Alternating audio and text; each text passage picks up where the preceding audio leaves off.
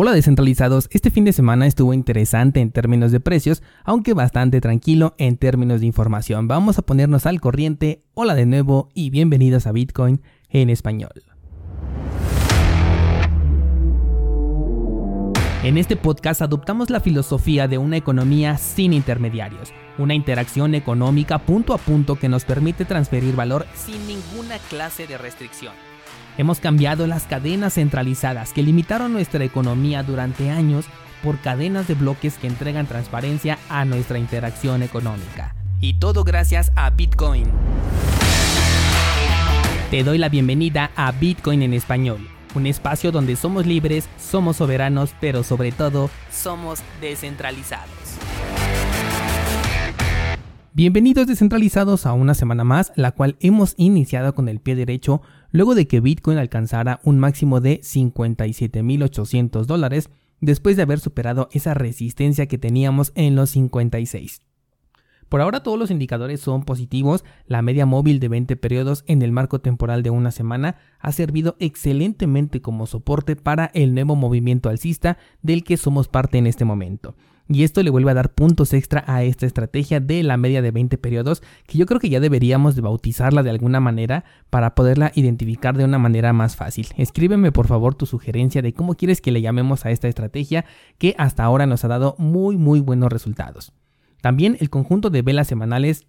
que ya veníamos analizando desde la semana pasada, nos ofrecía un escenario que nos puede llevar al máximo histórico, cosa que hasta el momento vamos en buen camino. Y por ahora, mientras estoy grabando el episodio, el precio está bajando ligeramente, ya hablando en un marco temporal más pequeño de un solo día. Y me gustaría que tocara de hecho el nivel que teníamos como resistencia, estoy hablando de los 56, para ahora convertirlo en soporte y de ahí tomar impulso hacia nuevamente el máximo histórico que está por los 65.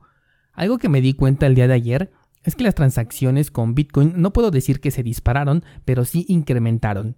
Las comisiones pasaron de un máximo de 8 satoshis, que era más o menos el estándar en los días anteriores, a un máximo de casi 20 satoshis. Todavía son bastante económicas, pero sí vi como que un despertar en las transacciones que no se había visto en las últimas semanas. De hecho, la mayoría de los bloques siempre estaba incompleto y ahora todos los bloques que vi, al menos al momento en el que me tocó analizar la mempool, todos estaban llenos y eso significa que hay más transacciones en ejecución, lo cual me hace pensar que hay personas que en este momento pueden estar tomando ganancias esperando una corrección en el corto plazo, pero todo esto corresponde a minoristas. Considero que Bitcoin tiene el potencial para llegar al máximo histórico en este mismo impulso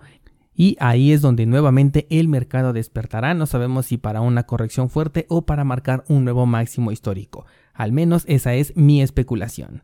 Otra cosa que me di cuenta es que en la paridad contra Bitcoin prácticamente todas las altcoins están desplomándose o por lo menos tienen una corrección importante. Si tú tienes objetivos en satoshis, Considero que hay muy buenas oportunidades en este momento. Al menos del listado de monedas que sigo, prácticamente un 90% se encontraban en una muy buena oportunidad o por lo menos camino a un punto interesante de compra. Todo en términos de Satoshi, repito. Esto me recuerda mucho al momento en donde Bitcoin comienza una subida mientras que las altcoins se van depreciando y quizás este también sea un indicador que nos avise del próximo impulso alcista que pudo haber comenzado una vez que tocó la media móvil de 20 periodos de la estrategia que traemos desde hace tiempo. Dos monedas que de por sí siempre estoy siguiendo mucho son Cardano y IOTA y estas se encuentran en buen momento de compra en términos de satoshis. De hecho, también me puse a revisar algunas de las ideas trading publicadas en el pasado y algunas, como por ejemplo la de Digibyte, están nuevamente en la zona de compra, por lo que sugiero si es que tienes suscripción a cursos Bitcoin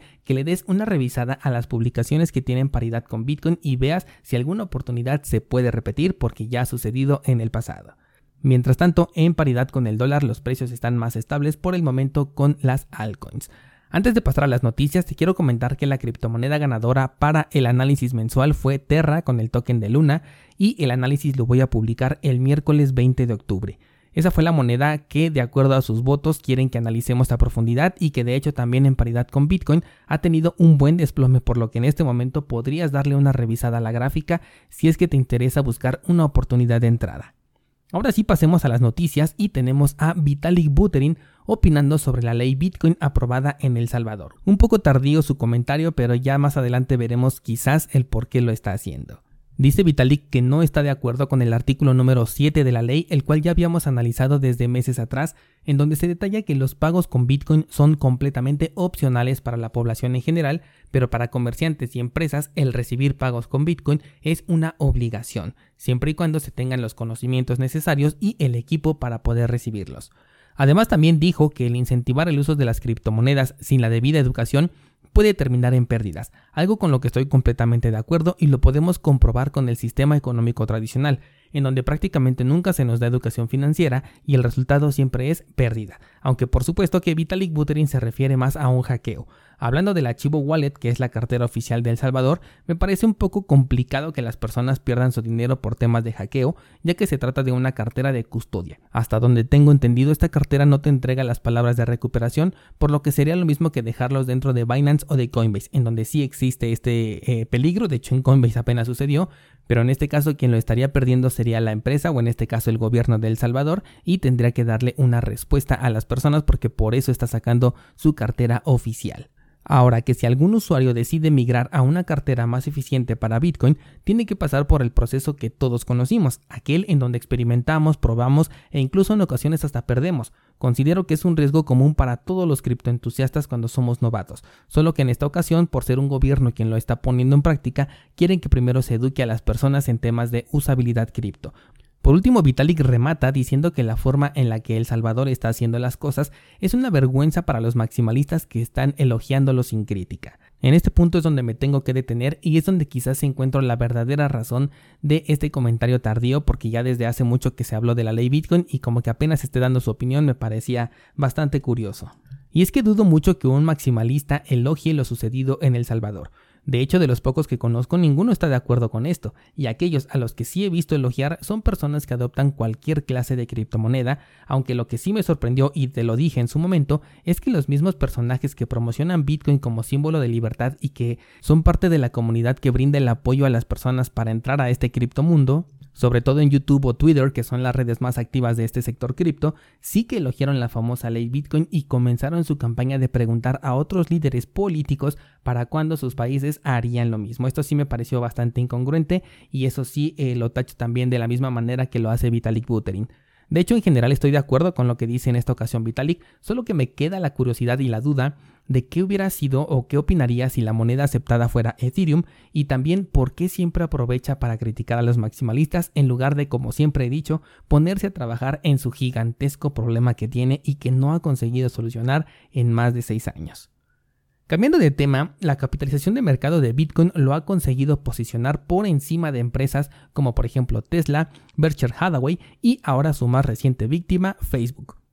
que después de las caídas que tuvo la semana pasada, pues también tuvo una gran pérdida, mientras que Bitcoin tuvo una muy buena recuperación el fin de semana, consiguiendo llegar a la posición número 6 de este market cap global, por debajo solamente de los gigantes tecnológicos como por ejemplo Amazon, Google, Microsoft, Apple y de Saudi Aramco, que es la única que no está en el sector tecnológico. Poco a poco, conforme el precio de Bitcoin se ha ido consolidando y después creciendo, ha conseguido escalar en esta tabla de posiciones que si bien sabemos que se trata de una posición temporal, la tendencia es alcista porque evidentemente llegará un punto donde las personas tomen ganancias. Para ese entonces Bitcoin ya puede estar en el top 3 del listado global por market cap para después salir quizás del top 10 después de la inevitable caída que tenga el precio de Bitcoin. Lo positivo de todo esto es que se trata de una capitalización que hemos creado por nuestra cuenta. No está incentivada por ninguna empresa, ni mucho menos por un gobierno, tampoco por un producto que ha salido a la venta. Esto nos demuestra de lo que somos capaces como comunidad cuando estamos unidos. Por último, te comento que YouTube volvió a hacer de las suyas al eliminar el canal de Anthony Pompliano después de una entrevista en donde se habla de un escenario hiperalcista para Bitcoin en los próximos 5 años. El canal simplemente quedó fuera de línea pero la conversación quedó grabada y se puede escuchar en su podcast que por cierto te lo recomiendo, es bastante interesante.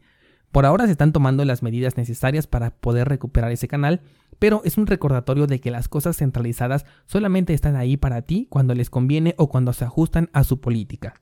La semana pasada también, por ejemplo, YouTube bloqueó todo el contenido antivacunas, lo cual muchos aplaudieron. Y aclaro que no estoy en contra de la vacuna, pero cuando comenzamos a aplaudir cosas con las que nos identificamos, esto nos va acostumbrando a darle el poder de decisión a las empresas y gobiernos de elegir qué es lo bueno y lo malo para nosotros, qué es lo que podemos o no escuchar. Y aunque en un principio la censura aplique para un tema en el cual la mayoría estaríamos de acuerdo, el camino de la ovación a la censura siempre termina en un exceso de autoridad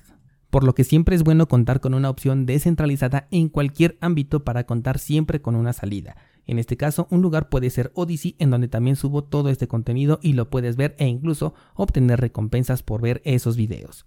Descentralizados, les aviso que esta semana no vamos a hacer conversación en Clubhouse, no me va a dar tiempo de generarla y de hecho considero que la semana en la que haga los análisis cripto a fondo no voy a hacer esta reunión por lo que únicamente tendremos tres sesiones por mes. Sin más, voy a abrir el debate para este día en el que me gustaría que me comentaras qué piensas de la censura en los medios centralizados y en qué ámbitos necesitamos tener medios descentralizados. Por ejemplo, en la economía ya tenemos a Bitcoin, pero por ejemplo, en la información, ¿qué opciones tenemos? Te dejo el enlace a mi Instagram para que me escribas tu opinión o te invito a debatir con toda la comunidad de descentralizados entrando a nuestro grupo de Discord y mañana seguimos platicando.